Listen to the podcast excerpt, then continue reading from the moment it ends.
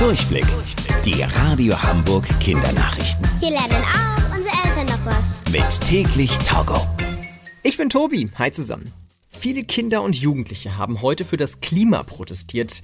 In mehr als 50 Ländern auf der ganzen Welt haben nämlich wieder Fridays for Future Aktionen stattgefunden. Auch in Deutschland hat es in etwa 200 Städten solche Aktionen gegeben. Die SchülerInnen sind mit bemalten Plakaten durch die Straßen gelaufen. Einige sind auch auf Fahrrädern gefahren.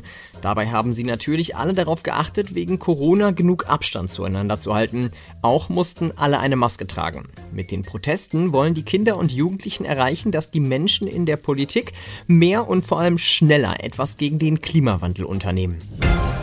Und jetzt braucht es noch eure Mithilfe bei einem Flaschenposträtsel. Eine Frau hat in der Stadt Neuss in Nordrhein-Westfalen eine Flaschenpost gefunden, die mehr als 20 Jahre alt ist. Natürlich möchte die Frau jetzt unbedingt die Absenderin finden. Ein paar Hinweise gibt es.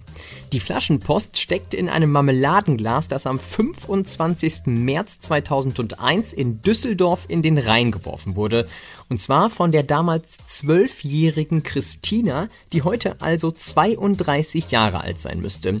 Sie ging auf das Erasmus-Gymnasium in Grevenbroich und ihre FreundInnen hießen Markus, Daniel, Max und Mandy. Geschrieben ist der Brief auf Diddelmauspapier. Falls ihr das Flaschenposträtsel lösen könnt und wer Christina ist, könnt ihr euch zusammen mit euren Eltern im Internet melden.